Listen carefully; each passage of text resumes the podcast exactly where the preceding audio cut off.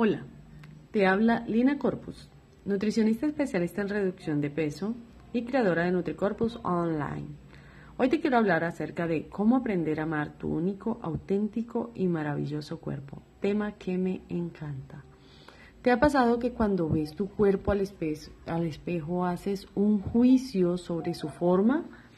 Por lo general nos decimos cosas como, esta barriguita no me gusta, si tuviera las piernas más largas me quedaría mejor este, esta falda o este pantalón, porque no heredé las caderas de mi mamá, me gustaría tener los pechos más grandes, incluso alguna nos ha pasado que hemos dejado de salir a alguna fiesta porque el pantalón que te pones con frecuencia ese día de repente no te horma igual eh, y no te gusta cómo te ves. Así que prefieres no ir a ese lugar donde la vas a pasar chévere.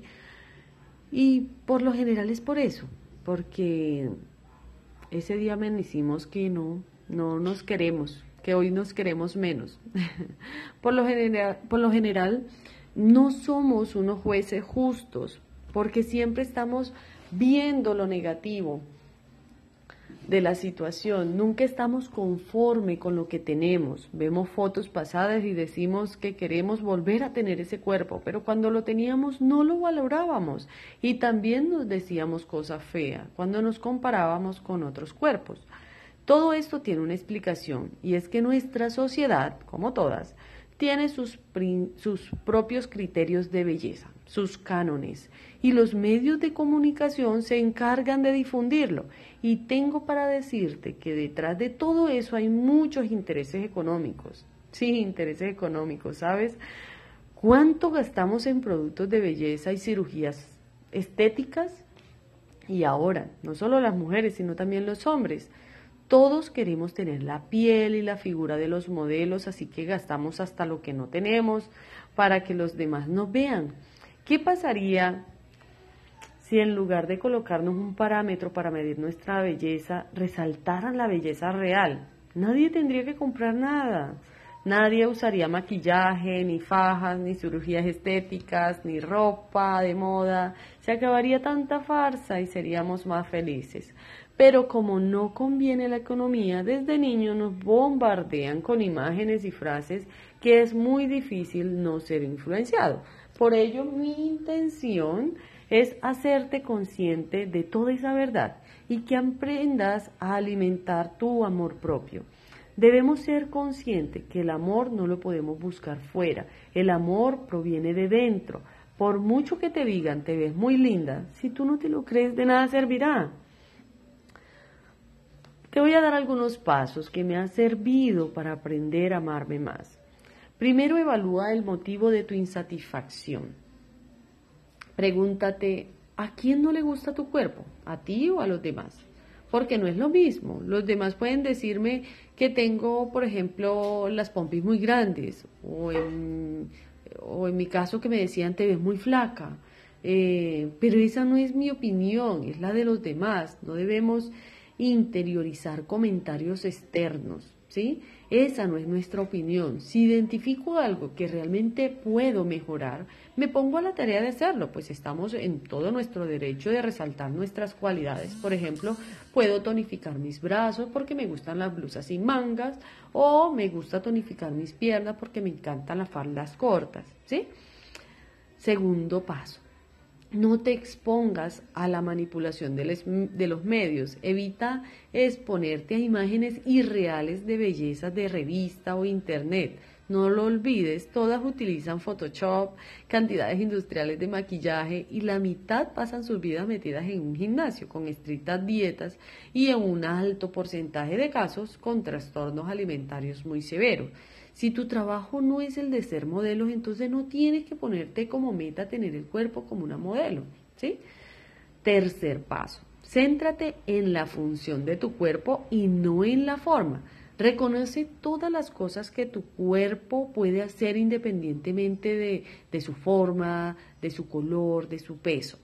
Céntrate en la función que tiene cada parte de tu cuerpo. Pregúntate qué sería de ti sin tus brazos, sin tus pies, sin tu abdomen. O puedes preguntarte en función de las capacidades de tu cuerpo y trabajar tu cuerpo para cumplir ciertas metas. Por ejemplo, cuánto tiempo puedo caminar una distancia, cuánto peso puedo levantar, cuánto flexibilidad tengo. Potencia esas habilidades. El ejercicio físico mejora la forma física. No hagas ejercicio solo para perder peso estar más delgada o mejorar una parte de tu cuerpo. Eso vendrá solo, pero si lo tenemos como único objetivo, nos desmotivaremos. Piensa que un cuerpo delgado no tiene por qué equivaler a un cuerpo sano. Deja de centrarte en lo que no tienes y observa lo que sí tienes. Cuarto paso, potencia lo que te gusta como forma de trabajar tu cuerpo. Si eres, buen bailarín, pues inscríbete en danza. Si eres rápido, ve a correr. Si eres fuerte, ve al gimnasio. Eres de, de manos rápidas, apúntate al boxeo. ¿Te gusta nadar? Pues ve a piscina. Si te cuesta hacer ejercicio, más difícil será si te metes en algo que no te da, o sea, que no tienes esa cualidad. Quinto paso, busca un estilo que favorezca tu fantástico cuerpo. La ropa de las modelos no sientan bien a todo el mundo. Y eso no quiere decir que tu cuerpo esté mal hecho. Aléjate de la moda y busca aquella ropa que te sienta bien, que te guste a ti. El mejor traje que uno puede llevar es el de la confianza y la comodidad. Vístete para ti, no para los demás. Quinto paso, deja ir la fantasía sobre el cuerpo ideal. Nadie es perfecto. Eres lo que eres y eso no va a cambiar. Deja de fantasear sobre ser alguien diferente y empieza a aceptar cómo eres en el presente. Si lo piensas, las chicas delgadas quieren curvas, las que tienen pechos quieren menos y las que tienen poco, que son promedio, se quejan de no llamar la atención. Mm, al final todos infelices. Seguramente tengas algo que otra persona desearía tener pero como insistes en centrarte en lo negativo, no eres consciente de todo lo positivo que hay en ti. Séptimo paso, cuídate. Es obvio, pero frecuentemente olvidado. Cuando algo no nos gusta, lo desatendemos. Preferimos no verlo. Tu cuerpo se merece las horas de sueño necesarias, una dieta saludable, algo de ejercicio, muchos mimos, un cuerpo que no, que nos desagrada, nos lleva a negligencias hacia él y esto no nos hará empeorar el problema, ¿sí?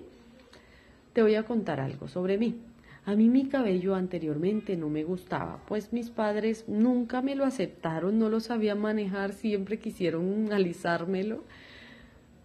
Cuando realmente medité y dije, bueno, eh, mi cabello para algunas personas les parece muy bonito, porque yo lo veo tan feo. Comencé a prestarle atención, comencé a hacerme masajes, comencé a acordarme de él, porque compraba los masajes, mi mamá me los compraba y nunca, nunca eh, me los echaba, los tenía que botar, ¿sí? Porque no tenía ese compromiso con mi cabello. Comencé a aceptarlo y realmente comencé a cuidarlo y él comenzó a mejorar. Ahora me fascina mi cabello. No sería capaz de alisármelo nunca más. Entonces, simplemente es aceptarlo, es y empezaremos a cuidarlo, ¿sí? El octavo paso precisamente es eso, el aceptar. El aceptar no es conformarse. Hay gente que tiene miedo a quererse tal como es, porque cree que esto lo llevará a perder la motivación para cuidarse, para hacer ejercicio, eh, para cuidar su alimentación, pero eso es totalmente falso. Puedes amar tu cuerpo y seguir, seguir viéndolo como un trabajo en progreso y así sucesivamente irás mejorando muchas cositas que, que esté en tus manos hacerlo, ¿sí? Y que te dará salud, te dará más tranquilidad, te dará mucha satisfacción. Entonces, ese era el mensaje del día de hoy. Espero que te haya gustado y que lo pongas en práctica. Cuídate mucho.